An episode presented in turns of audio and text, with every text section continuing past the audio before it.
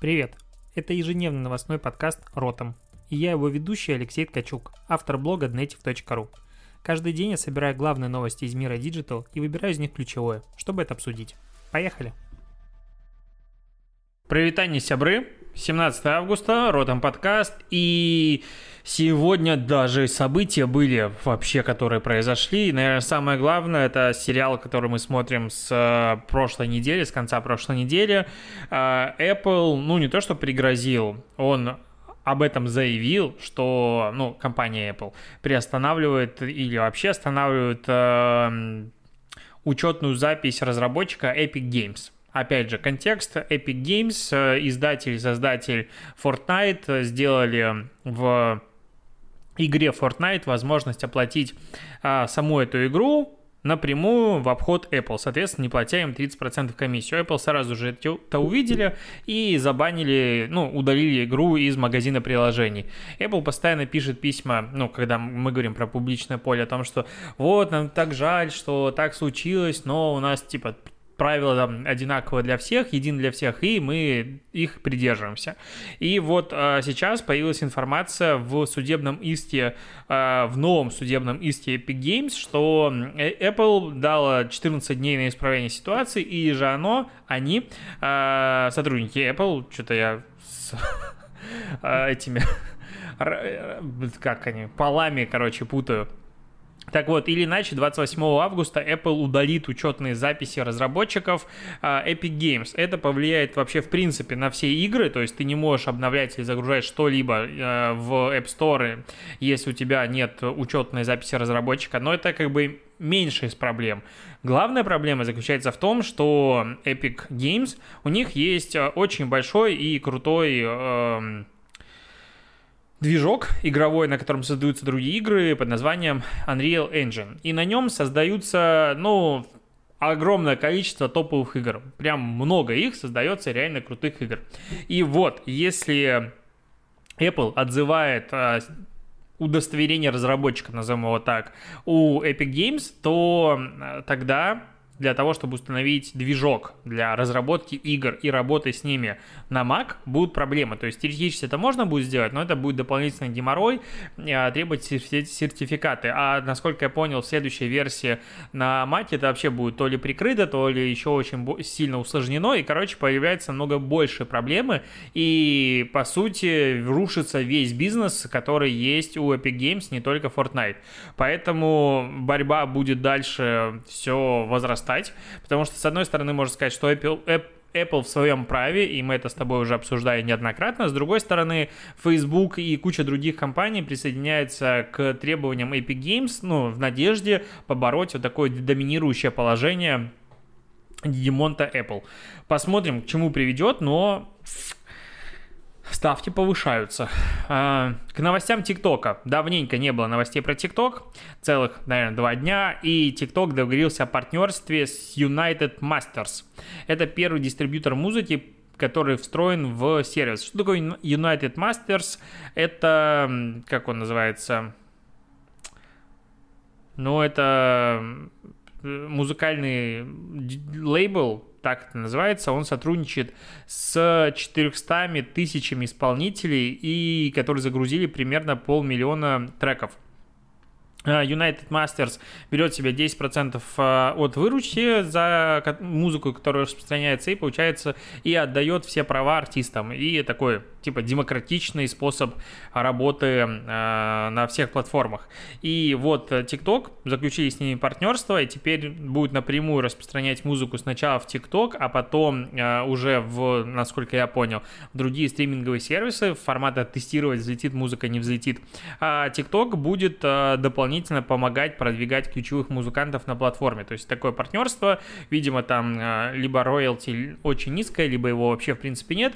И таким образом TikTok, а, возможно, хочет снизить а, финансовую нагрузку на себя за использование музыки, а по сути TikTok базируется на музыке, популярной музыке, и создавать по сути новых звезд, то есть как Lil Nas и все остальные ребята, которые появились благодаря TikTok и стали звездами, и вот если их музыка будет рождаться здесь, и за это не надо будет ничего платить, TikTok будет как бы выгодно, и плюс они будут оказывать такое дополнительное давление на другие лейблы, потому что, ну, форсируя просто новых а, музыкантов, зажигая звезды, ты становишься ну, молодцом в глазах а, музыкальной отрасли, обычной, новой, и привлекаешь к себе намного больше внимания.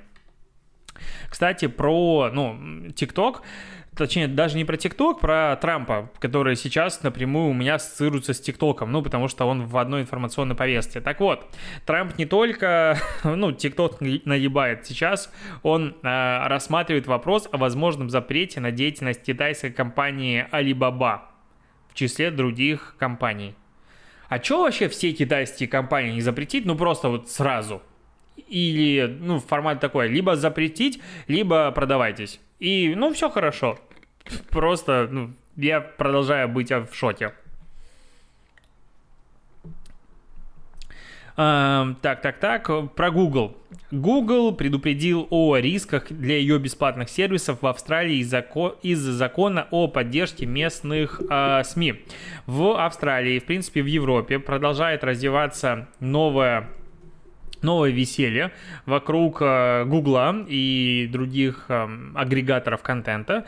Э, заключается он в том, что так как Google зарабатывает, по сути, на чужом контенте, ну такая вот философия у законотворцев, то он должен за этот контент платить деньги. То, что Google позволяет получать огромное количество трафика при этом тем людям, на ком он зарабатывает, как-то каким-то образом не учитывается. И вот сейчас в Австралии ну, уже там обсуждается, принимается закон, там их много на самом деле есть, надо будет, наверное, запилить какой-то отдельный, не знаю, спецвыпуск э, подкаста или статью, а, что происходит э, с э, сервисами во всем мире, платформами.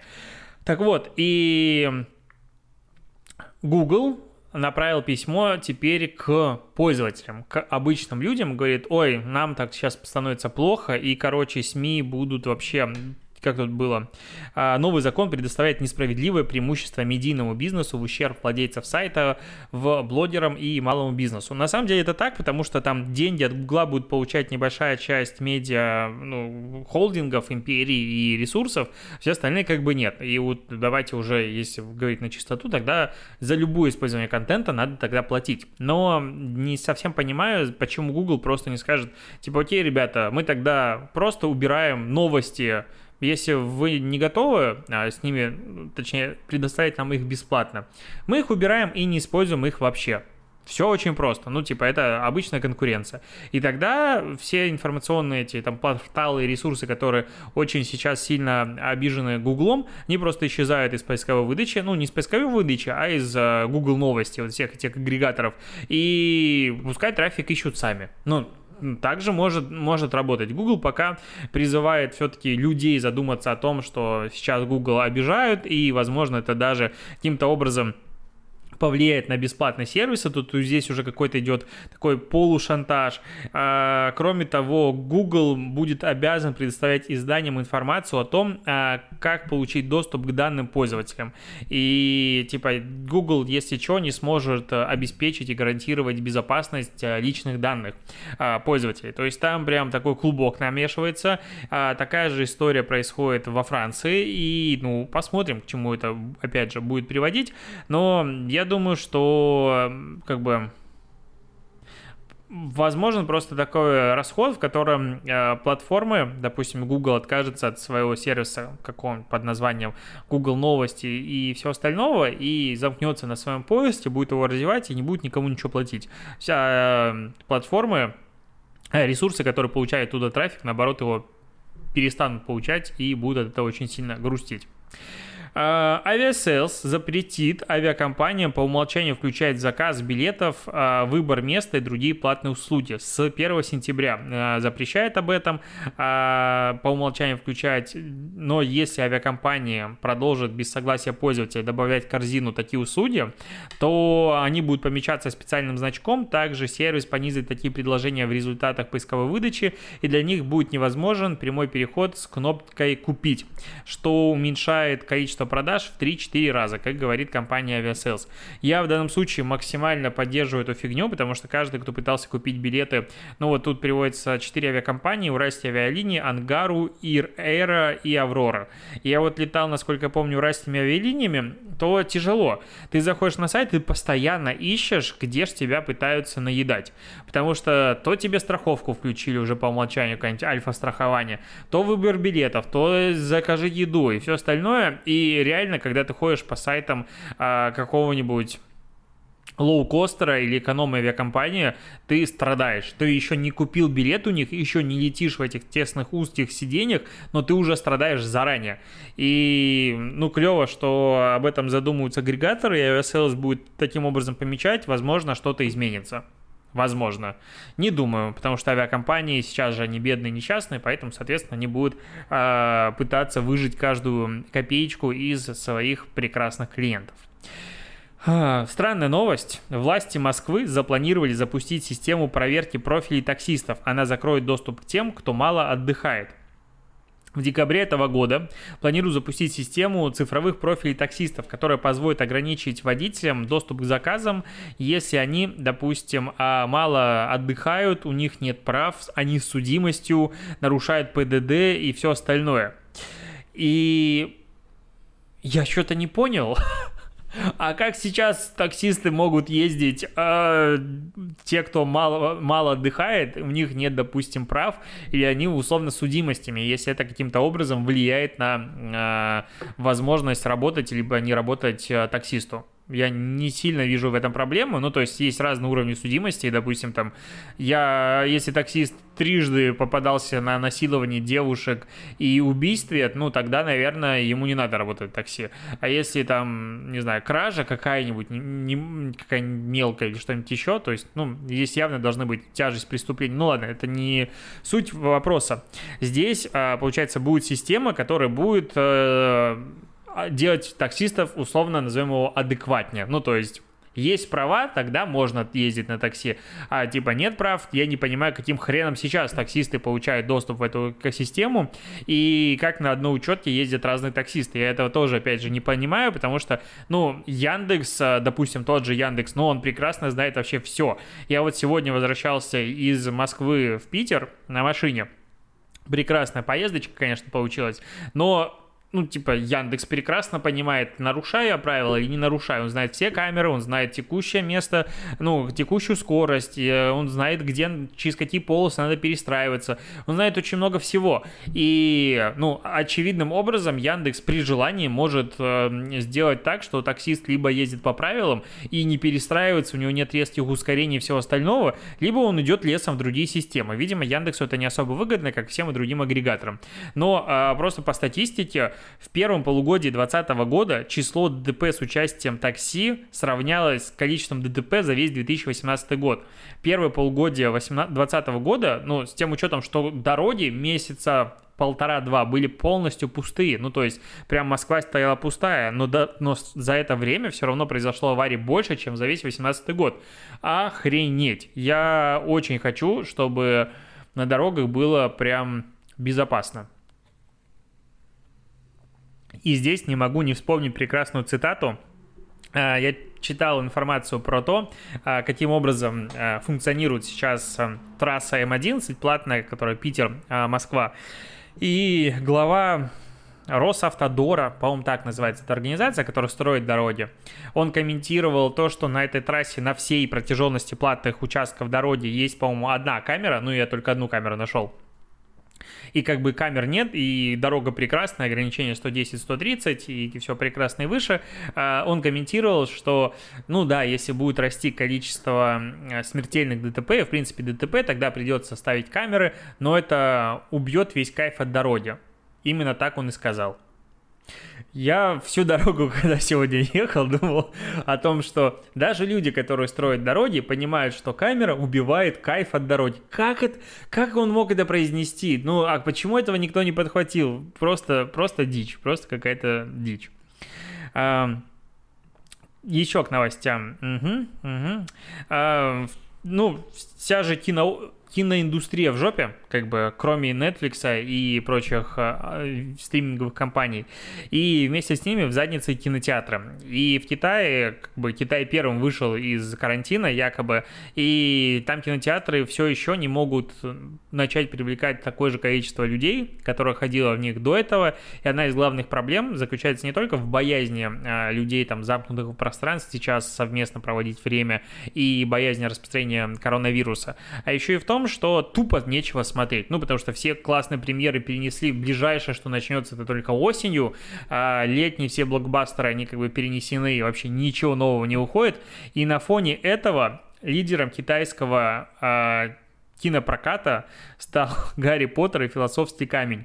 Переиздание вышло в 3D и 4К версиях и сейчас за неделю, нет, это, это за, за уикенд, так называемый, за 14-16 августа, э, картина заработала 13,6 миллиона долларов, при этом в премьере в 2002 году этот же фильм собрал 7,8 миллиона долларов, то есть, ну, больше. Понятно, что тогда как бы кинотеатров особо не было в Китае, э, как и у нас там все это только развивалось, но в любом случае переиздание на фоне того, что, ну, как бы других фильмов нет, попросту э, собрала безумное количество денег, ну, на фоне конкурентов. Я вот подумал, что если Гарри Поттер сейчас показывался в кинотеатре, возможно, я поехал тоже посмотрел первую часть, почему бы нет?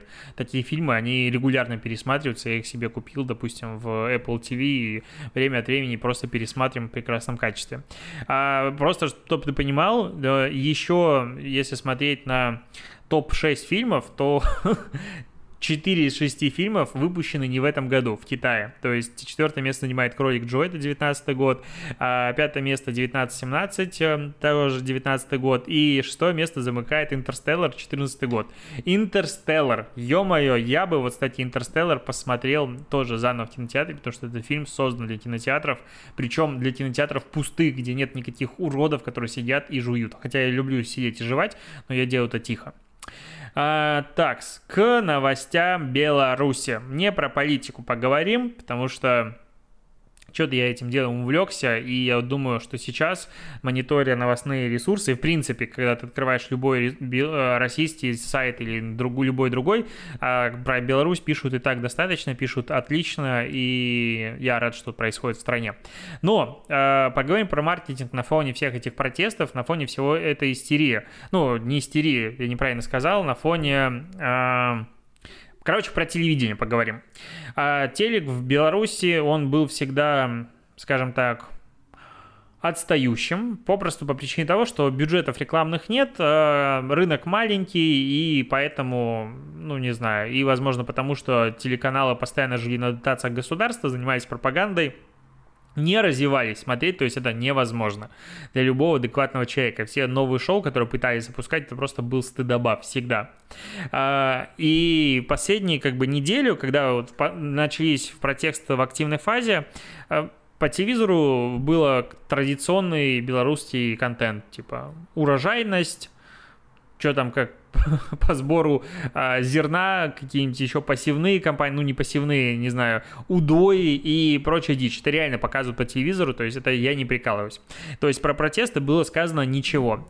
И, ну, конечно, люди горели праведным гневом, начали оттуда постепенно увольняться какие-то ведущие. В итоге а, сейчас, вот к этому моменту, начали бастовать, ну, объявили забастовку. В принципе, в Беларуси уже почти все начали объявлять забастовки сейчас. Это очень массовый процесс, очень круто, и власть уйдет. Но БТ, ну, Беларусь, Первый канал, Второй канал, все остальные белорусские каналы тоже к этому присоединились.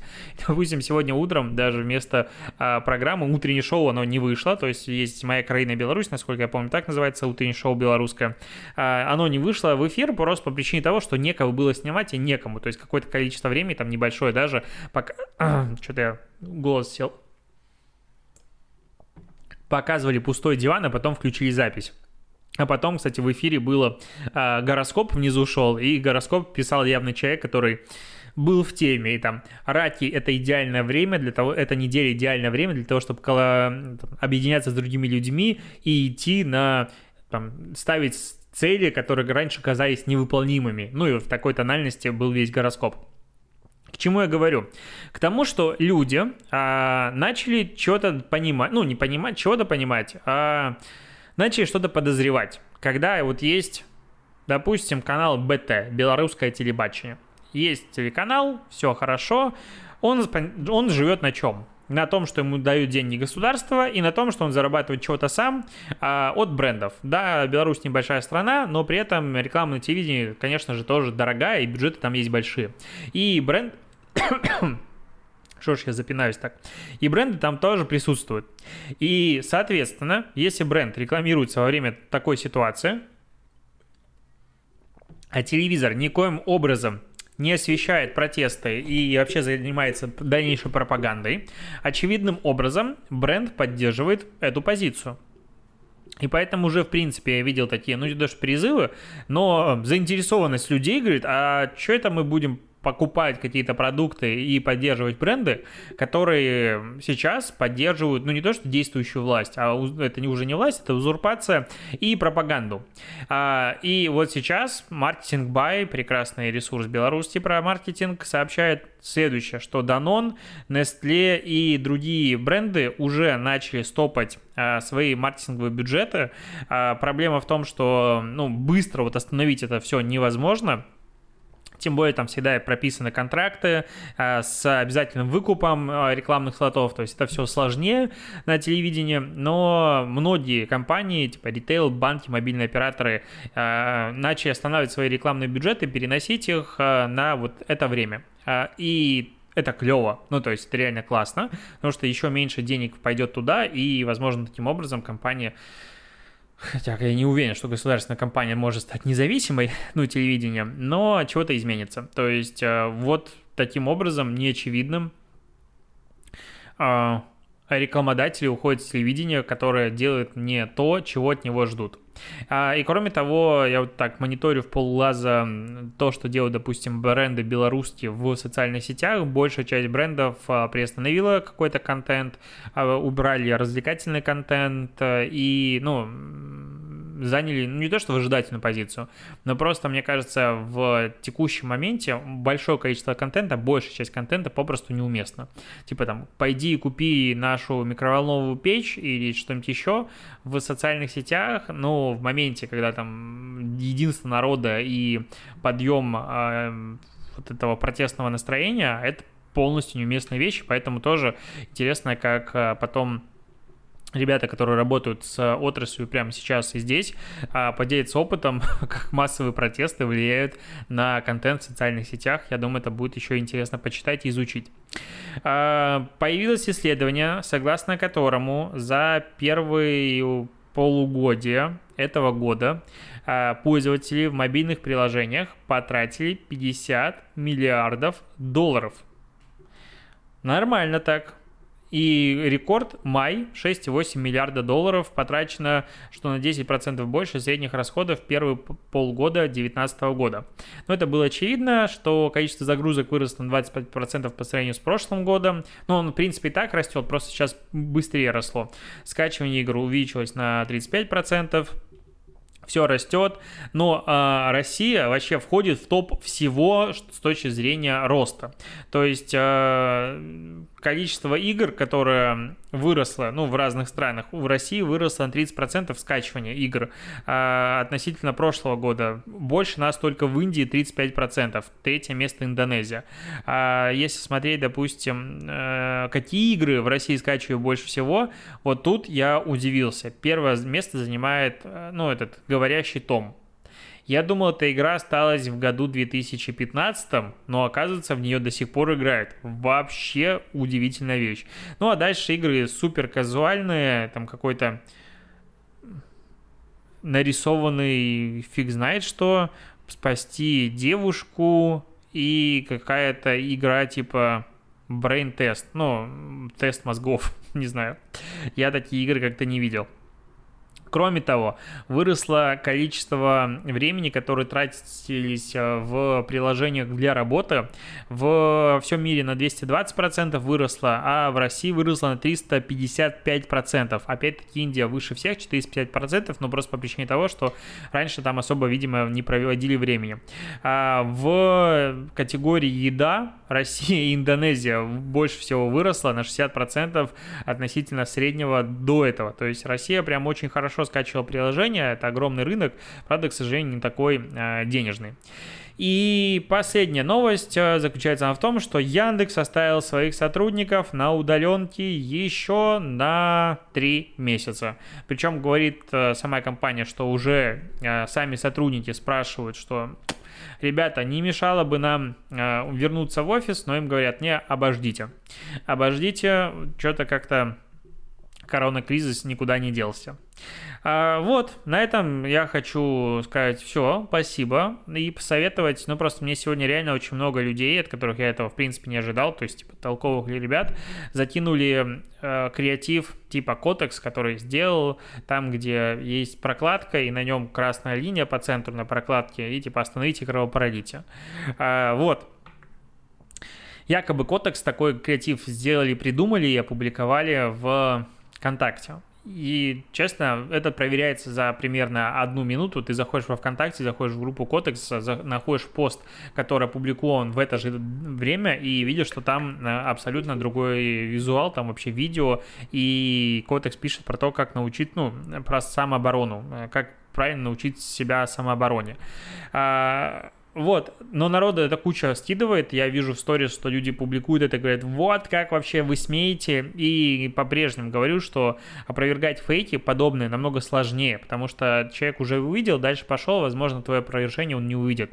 И, на мой взгляд, каждый человек, который пишет о таких штук, ну, каких-то креативах, должен в первую очередь их сначала проверить. То есть, если я, допустим, чего-то не увидел сам своими глазами, я уже сомневаюсь, а, если мы говорим про какие-то публикации других людей. То же самое было. А, помнишь, когда там Собчак, а, что-то там на нее наезд был, и якобы какой-то из брендов а, отказался с ней работать с точки зрения амбассадорства косметики. И она сказала, ну, типа, в сторис якобы написала, что ну и зашибись, наконец не придется формата этим говном лицо мазать. Ну, очень утрированно, но был какой-то пост э, подобного порядка. Я зашел сразу же в сторис, как только мне это скинули, его там ничего не было, и начал потом смотреть, чего публикуют, а все, кто об этом публиковал, использовали один и тот же скриншот. То есть никто больше в этом мире вот такой креатив, который на момент как бы скриншота ему было 23 часа, то есть типа сторис уже почти закончились, никто ничего не заскриншотил. И на мой взгляд это подозрительно, и потом оказалось, что это тоже фейк. Поэтому, на мой взгляд, лучший э, способ проверки, это проверить своими руками. Если нет времени, значит просто ждать, пока проверит за тебя. На этом все. Сейчас поищем какой-нибудь тикток дня. Спасибо, что дослушиваешь. Я вернулся домой, и если ты смотришь ви- видео-версию, то э, видишь меня в знакомом окружении. До побольшения.